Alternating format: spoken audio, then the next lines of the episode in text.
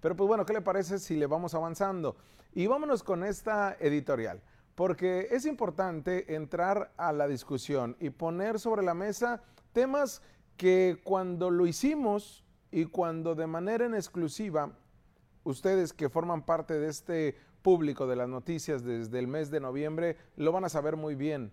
Pero a lo mejor aquellos que tienen poco de vernos y que en este confinamiento por la pandemia de COVID-19, pues al cambiar de, de, canal se toparon con un tipo que habla mucho y analiza mucho y informa mucho y que es bien molón y que termina siendo este, esta reflexión colectiva y que acompañado de todo un equipo de periodistas y de profesionales de la comunicación le llevamos un análisis diario.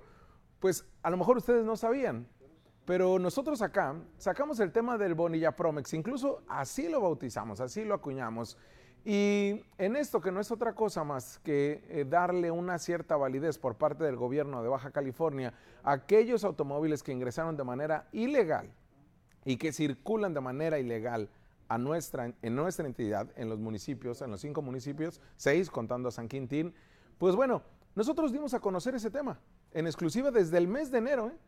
Cuando todo el mundo hablaba de, de, retenes y hablaban, se metieron en una dinámica, no sé por qué, pero desinformando y haciendo un escándalo y un terror porque genera likes sobre eh, los decomisos de automóviles, pues nosotros acá analizábamos a profundidad lo que se venía. Entonces, desde el 28 de enero, desde el 28 de enero empezamos ese análisis con documento y la iniciativa en mano. Y así le hemos ido acompañando lo que se ha significado este engomado que va a poner el gobierno de Baja California de, Bonilla, de Jaime Bonilla Valdés para que puedan circular sin que los pueda detener los inspectores del Instituto de, de Identidad Vehicular y Combate a la Contaminación. Ese es el Bonilla Promex.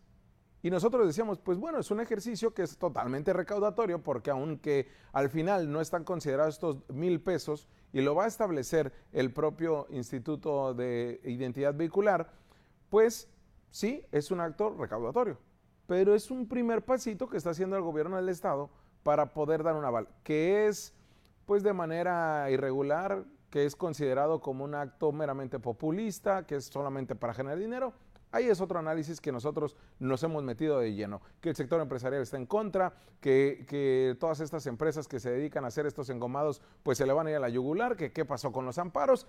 Nosotros tema por tema desde el mes de enero lo dejamos claro. Y hoy por hoy todavía me siguen preguntando qué pasa con el Bonilla Promex. Todavía sigue el Instituto de Identidad Vehicular encaminado a que funcione, que se establezca y a que tenga este órgano de gobierno para ya después pasar a los cuatro meses de que usted va a poder registrar su vehículo chocolate.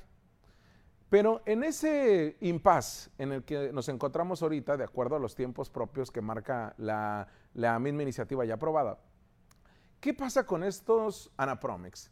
¿Qué pasa con todas estas Sonapafa, Amlopafa y todas aquellas terminadas en AFA que de manera tramposa, de manera irregular, de manera ruina, hasta si me permite decirlo, se aprovecharon de una necesidad de la gente que no tenía como para eh, pues ir a su trabajo, ir a, a su casa, ir a hacer una actividad escolar y tuvieron que hacerse de estos vehículos y, usarlos incluso con placas eh, americanas o tuvieron que hacerse de estos engomados de Anapromex y todos los demás.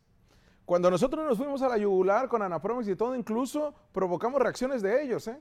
Y se me fueron a la yugular a mí diciendo que yo era un mentiroso, que eran fake news, que no les iban a poder hacer nada, que ellos iban a amparar ante ese Instituto de Identidad Vehicular, que era una farsa de Jaime Bonilla Valdés, que Televisa se había hecho contubernio con todos estos, eh, con el gobierno del Estado para poder dar en la torre a quien de verdad hacía la necesidad de la gente. No me bajaron de tonto, ¿eh? Y se burlaron de mí, que yo iba a cuando terminara Jaime Bonilla Valdés, yo iba a terminar trapeando piso. De verdad, ¿eh? Nefastos. Nefastos totalmente los señalamientos porque cuando careces de argumentos, sobre todo jurídicos, pues terminas sacando una serie de tonterías. Pero nosotros le dijimos, aguas, aguas porque en lugar de estarse fijando en mí, chequen qué tienen que hacer porque se les viene una reforma constitucional, bueno, una reforma al Código Penal, perdón, en la cual se les va a sancionar y hasta incluso puede llevarlos a la cárcel. Ja, ja, ja, eras, ¿cómo crees?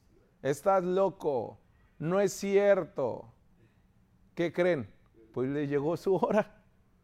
Porque hace dos meses se aprobó esta tipificación como delito de la expedición de placas apócrifas para la circulación de vehículos en vialidades de la entidad y con ello la creación también de un instituto que va a cobrar a los autochocolates un engomado que les va a permitir transitar por las vialidades del Estado.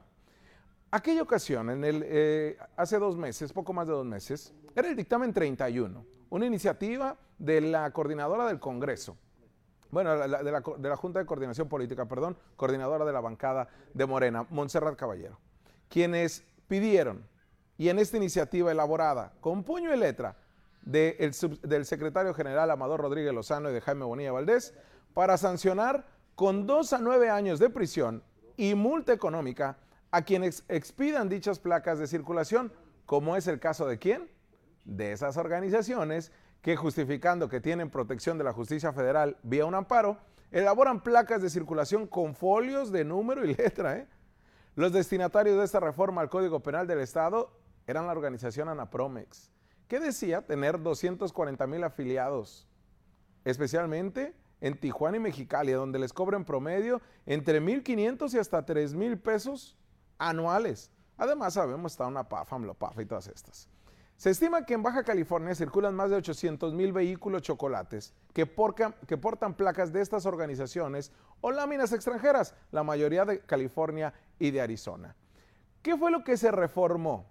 Que se sancione con pena de cárcel a quien engañando o usando información, documentos o atribuciones obtenga beneficio económico otorgando cualquier documento que permita circular vehículos de motor que no estén legalmente en el territorio del Estado. Ojo, si tú tienes una placa Napromex, esa ya no te va a servir para nada una vez que entre este engomado el gobierno del Estado. Pero ya no te, no te van a poder hacer nada, no van tras de ti, no es un operativo contra tu persona. Es para aquellas empresas como Napafa, Napromex, todas estas que están utilizando, que están expidiendo estos engomados, láminas, este, hojas de cartón, lo que usted quiera, no pueden hacerlo ya está tipificado como delito. ¿Y qué pasó este fin de semana? Pues, ¿qué cree? Lo que les dijimos desde hace dos meses que les iba a pasar. Pero por estarse preocupando en tonterías y estar achacando a la actividad periodística algo que se les venía encima, pues se durmieron en sus laureles. Y este fin de semana, primero en la ciudad de Tijuana, se hizo un operativo de la Unidad de Delitos Patrimoniales de la Fiscalía General del Estado, en los, en cuales se clausuraron 15 oficinas de dos organizaciones que expiden de manera ilegal placas de circulación vehicular en Tijuana. En estos establecimientos se confiscaron computadoras, engomados, láminas, tarjetas de circulación y listas de afiliados a estos negocios. También las listas. Ojo, le repito, no van a ir con usted que tiene, no sé por qué, pero bueno, tiene su placa una PAFA y una Promex. No van a ir tras de usted, es tras las empresas. Y es así como agentes de la Guardia Estatal eh, y también de la Dirección General de Ciencias Forenses participaron en el cateo simultáneo autorizado perdón, por un juez de control con base en la carpeta de investigación 04-2020-11600. Y qué bueno, ¿a quién fueron? se fueron tras las oficinas de la Asociación Nacional de Protección de los Mexicanos. Así se llama, ¿eh? Hasta escucha bonito. El Dana Promex. Sobre de ellos. Y también por la Organización Nacional de Protección al Patrimonio Familiar, la ONAPAFA. Estas dos, en Tijuana, solamente en Tijuana, en Ensenada no, tampoco en Mexicali. Ahorita lo voy a explicar por qué. Organizaciones, estas, que son investigadas por el delito contra el servicio de control vehicular de acuerdo a qué artículo? Al que ya les decía, al 250 del Código Penal de Baja California. Según la Fiscalía General de Baja California, Napromex y Anapafa se encuentran en el supuesto de este delito, toda vez que sin contar con la autorización de la autoridad pública competente, promueven, pero además expiden documentos engomados, láminas o cartones de identificación vehicular con la promesa de que podrán circular su vehículo de motor que no cuente con documentos que acreditan su, legal estancia y circulación en el Estado. Fue así como durante este domingo 3 de mayo se crearon las sucursales de estos giros comerciales ubicados en los bulevares 2000 Fundadores de Ordaz en el Cucapá y en el Benítez. así como en La Gloria, en Ciudad Jardín, en playas de Tijuana, en Independencia, Sánchez Tahuada, en el Florido, en el refugio en la zona centro de Tijuana. 15 fueron. 15. Se fueron sobre de ellos. Esta situación, les dijimos, se veía venir y no nos hicieron caso. Pero miren, esta, el Instituto de Movilidad Vehicular que se viene, ese va a contar con la facultad para expedir permisos de circulación temporales para carros que se encuentran irregulares en la entidad. ¿Cómo le bautizamos aquí en las noticias con Jorge Eras? Bonilla Promex, desde el mes de enero. Esto, ojo, el Bonilla Promex no es porque ya te van a regularizar tu carro, ni porque ya vas a poder cruzar hacia Estados Unidos y de regreso, no. Ni tampoco vas a poder ir hacia el centro del país, tampoco.